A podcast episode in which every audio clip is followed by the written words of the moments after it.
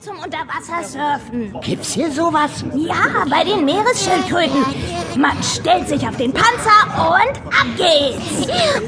Und ich mache Armdrücken gegen die Kraken. Los, komm! Nicht so schnell, Kids. Lasst uns lieber zu den Haien gehen. Wir haben nicht mehr viel Zeit bis zu unserem Termin mit Miss Seahorse. Au ja! Haie sind krötig. Das Haifischbecken war riesig. Viele kleine Fische huschten um die Felsen herum und zwischen ihnen schwammen sechs mächtige graue Haie. Boah, sind die Müffelmonster groß! Aha. Weißt du noch, wie wir den karierten Tigerhai gefangen haben? Oh, na klar, in Arabien. Da haben wir doch auch in äh, Piranhas gestreichelt und... Äh, oh, ranziger Kröterich. Der Hai hat Muffel, Furz, Teufel. Ja. Was? Oh, Mr. Paddock starrte ins Wasser. Tatsächlich. Der Kopf eines Tauchers ragte aus dem Rachen des Raubfischs. Dumpy wurde hellgrün um die Knubbelnase. Sleazy Slime, mir ist schlecht. faul fort. Wir müssen ihn retten. Äh, just im Moment. Wir holen ihn da raus. Die Olchekinder flitzten eine Treppe hoch, die zum Rand des Aquariums führte. No, das ist viel zu gefährlich. Paddock wusste zwar, dass die beiden sehr stark sind, aber ein Hai ist auch für Olchis keine harmlose Stinkersocke. Komm zurück. Wir rufen besser die Tierpfleger. Die Olchi-Kinder blickten ins Becken. Fünf dreieckige Flossen zogen an der Wasseroberfläche ihre Bahnen.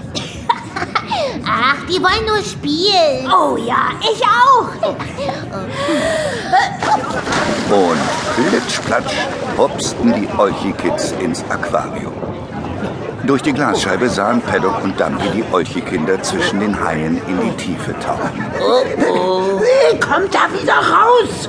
Und zwar sofort. Doch die Olchi-Kinder winkten nur und begannen nach dem verschluckten Taucher zu suchen. Schnell kamen die anderen Haie angeschwommen und umkreisten sie lauernd. Das die Springfield. Wenn das mal gut geht. Zwei fette Stinkerpupse lösten sich in Luftblasen von den Olchekinderpopos und blubberten auf die Haischnauzen zu. Die Raubfische rümpften ihre Nasen. Doch kaum eine Sekunde später zeigten sie ihre spitzen Zähne und setzten zur Attacke an. Bedrohlich schossen die Haie auf die Olchekinder zu.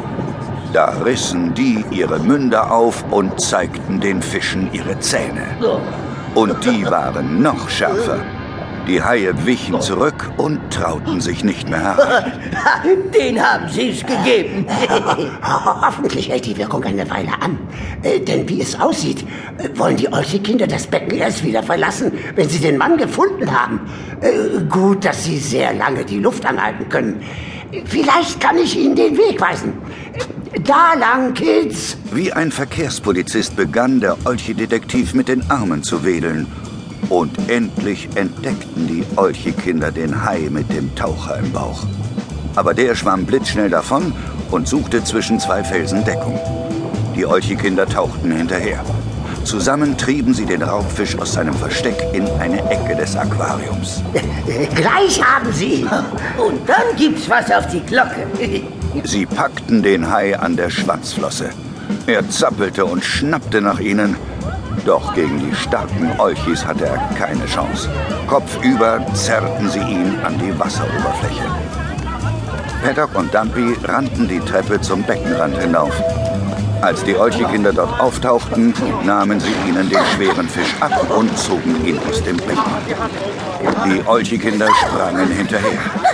Mutig griff Paddock mit beiden Händen ins Haimaul und stemmte es auf, bis der Kopf des Tauchers zum Vorschein kam. Oh yeah. Sind sie okay? Verflixt. Die Zähne sind kaputt. Das Mundstück seines Atemgerätes hatte er bereits ausgespuckt. Und nun streckte er auch seine Arme aus dem Haikörper. Er schien überraschenderweise völlig unverletzt zu sein. Seien Sie doch froh, dass die Zähne kaputt sind. Wenn der Hai gründlicher gekaut hätte. Nicht die Haizähne. Die Zähne vom Reißverschluss. Der auch Zähne?